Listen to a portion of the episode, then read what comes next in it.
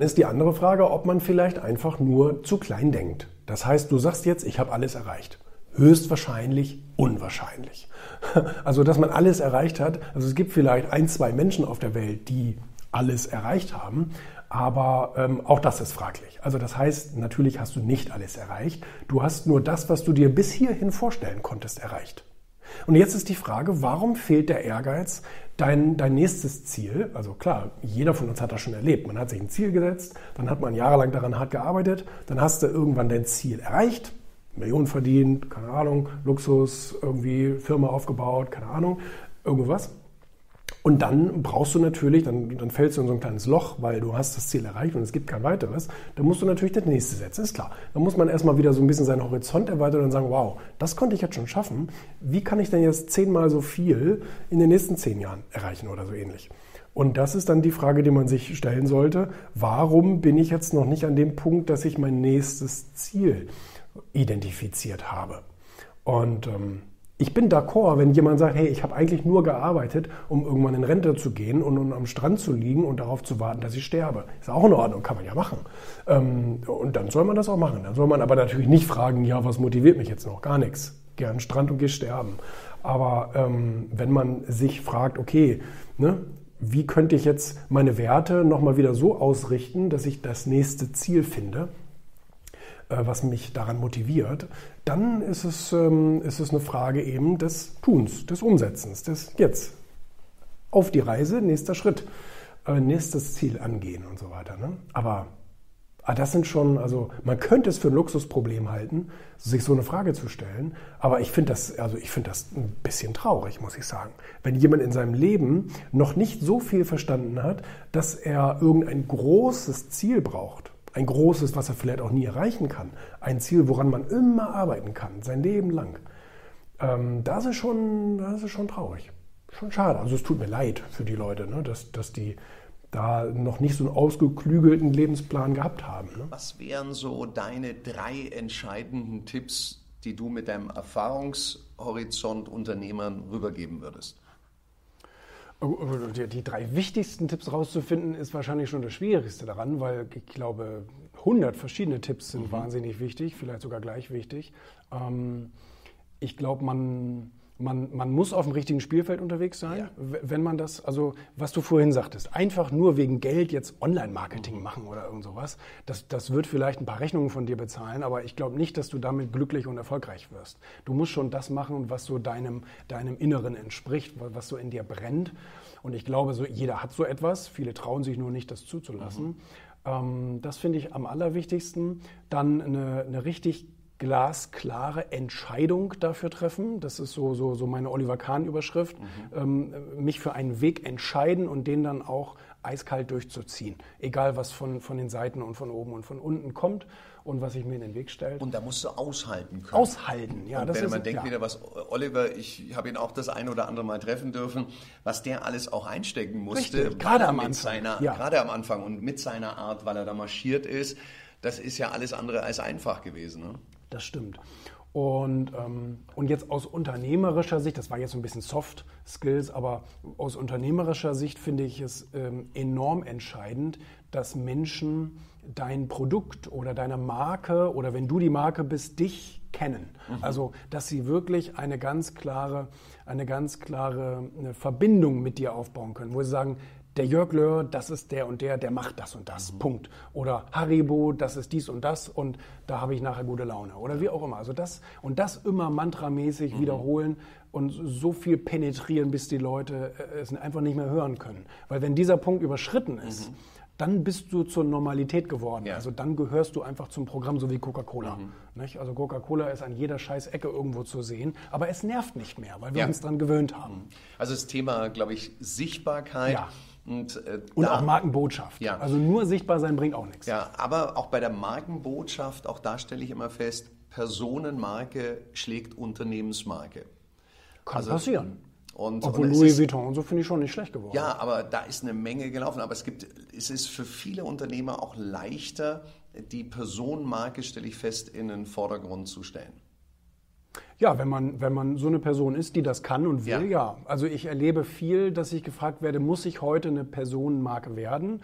Und ich sage dann nein, wenn das, wenn, wenn, wenn das gegen, gegen deine Überzeugungen mhm. spricht. Es gibt ja so introvertierte Menschen und so weiter, die werden dann totunglücklich und kriegen Krebs. Das und das will ich denen auch nicht empfehlen. Ja, ja. Korrekt.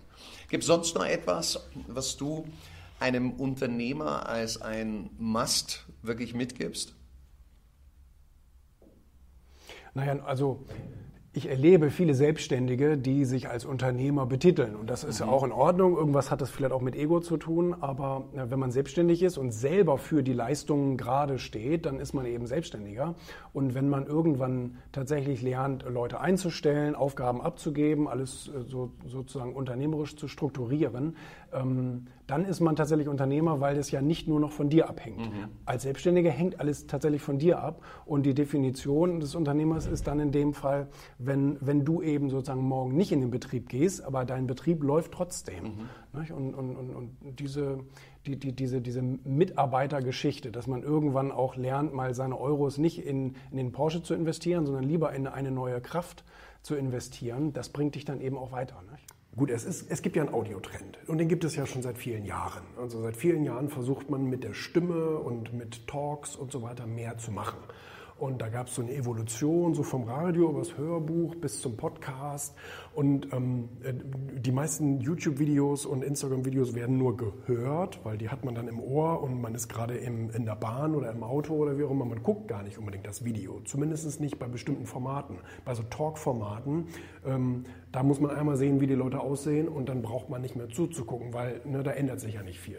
Jedenfalls ähm, äh, dieses, äh, die, diese, diese Clubhouse-App hat natürlich die reine Konzentration auf Voice. Das ist ein Vorteil.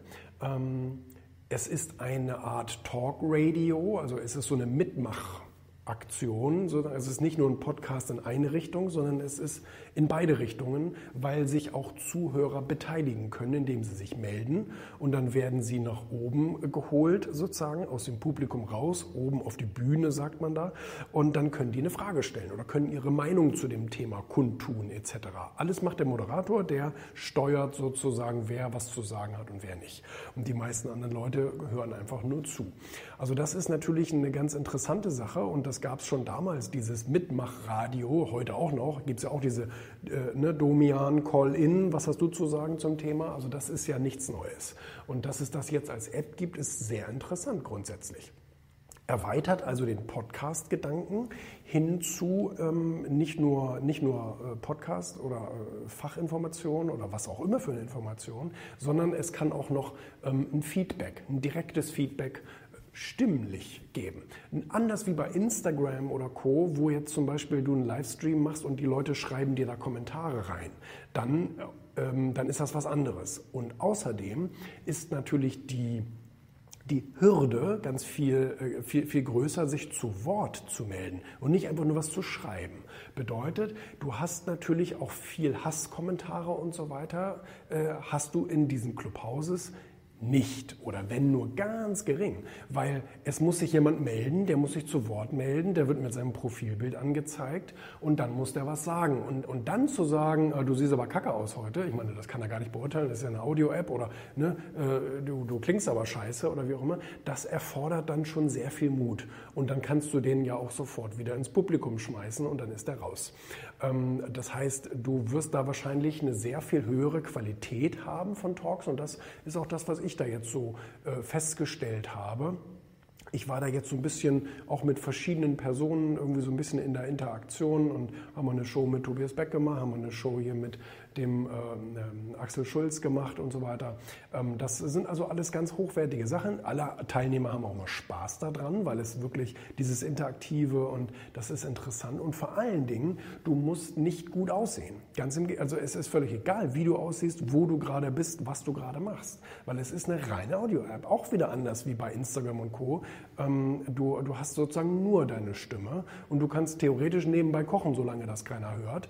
Ähm, und das machen auch viele äh, sagen ja auch äh, viele, die da gerade, ja, ich bin hier gerade aus der Dusche gekommen und habe gar nichts an, so nach dem Motto, aber irgendwie, ich wollte mal kurz mitreden. Ne? Also das ist ganz interessant und das eröffnet wirklich viele Möglichkeiten. Also es ist sozusagen beiläufig möglich, diese App zu nutzen, Content zu kreieren etc., ohne dass man sich jetzt irgendwie ähm, einen Hintergrund und Licht und irgendwie eine Ange und da, es darf keiner reinkommen und wie auch immer. Das sieht man halt alles bei so einer Audio-App nicht. Also es ist völlig wurscht.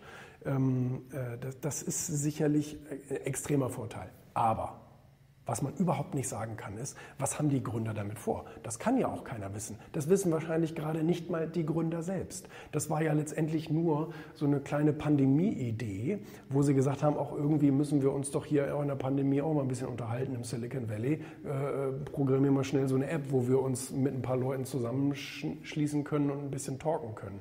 Und dass daraus auf einmal so ein weltweites Teil wurde, haben die, glaube ich, selber nicht mal geahnt. Und äh, das sind ja auch die schönsten Geschäftsmodelle, wenn sie so entstehen, wenn es nicht nur ein gutes Produkt ist, sondern viele Leute sehen das genauso, dass es ein gutes Produkt ist und wollen das haben. Und ähm, von daher, ob die das dann jetzt in ein paar Wochen für 200 Millionen an Instagram oder Facebook verkaufen oder an Microsoft verkaufen, ähm, oder ob die sagen, wir machen dies oder wir machen jenes oder wir sammeln Kapital oder wir machen zu. Oder das, das kann man nicht sagen, das weiß man ja nicht. Das, ähm, das wird sich zeigen. Da kann man jetzt auch nicht spekulieren, braucht man auch nicht spekulieren. Ähm, da müssen die ja selber erstmal gucken, was können die da überhaupt für ein Geschäftsmodell von machen für sich, etc. etc. Und ähm, das kann keiner sagen, in die Glaskugel kann keiner gucken. Ich bin aber äh, der Meinung, man muss äh, diese Dinge mitmachen. Das ist genau wie bei einem Aktienportfolio, weißt du. Ich meine, nicht jede App wird erfolgreich sein auf Dauer, aber wenn du überall ein bisschen präsent bist und ein bisschen mitspielst, dann werden sich welche rauskristallisieren, die eben überleben werden und dann bist du dabei. So einfach ist das. Und ähm, das, das, das ist ein gewisses Investment, Zeitinvestment, Ressourceninvestment, dass man auf verschiedenen Plattformen eben was macht. Ich meine, ich bin ja auch auf so vielen verschiedenen Plattformen, ähm, auf TikTok, auf Twitter, auf Instagram, Facebook, YouTube, ähm, auf Vevo, auf Pinterest, wie heißt das alles? Ne? Das ist ja unglaublich. Ähm, diese ganzen Portale, Xing, LinkedIn und so weiter. Also ähm, äh, das, das kann man nicht sagen, was sich letztendlich durchsetzen wird, aber es ist meiner Meinung nach nicht ganz verkehrt, ähm, überall präsent zu sein. Kommt äh, auch zum, zum Schluss dann diese Weltraumfirma Blue Origin kommt da jetzt zum Tragen, weil er sagt zum Beispiel, die Erde ist das Beste, was uns passieren kann. Wir brauchen nicht auf dem Mars leben oder irgendwo ähnlich. Wir müssen nur hier auf der Erde mehr Platz und mehr Sauberkeit und mehr Effizienz schaffen. Zum Beispiel, indem alle schweren Prozesse, Maschinenprozesse und Produktionsprozesse und so weiter in den Weltraum ausgelagert werden.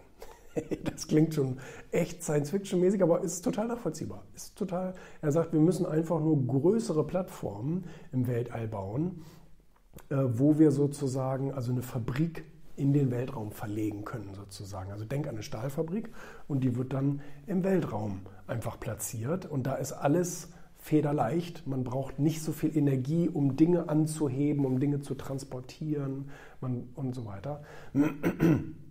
um Druck auszuüben. All diese Dinge ähm, ist da dann anders, anders gelagert, leichter gelagert etc. Und gut, ich, das beschreibt er jetzt nicht im Detail, wie das da gemacht werden soll. Wahrscheinlich mit Sonnenenergie etc. pp. Davon hast du da ja auch genug.